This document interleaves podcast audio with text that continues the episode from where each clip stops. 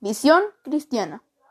Si bien la violación cometida contra la niña es un pecado, la mayoría de la comunidad cristiana no ve con muy buenos ojos el tema del aborto, por lo que muchos se opusieron inmediatamente a que la niña realizara un aborto, pese a que fue abusada, ya que consideraron que era incorrecto asesinar a otra vida que crecía en el vientre de la joven, y que era inmoral cometer homicidio contra otro ser humano, ya que la Biblia expone que todas las vidas son sagradas y que la gracia de Dios no lo permitía.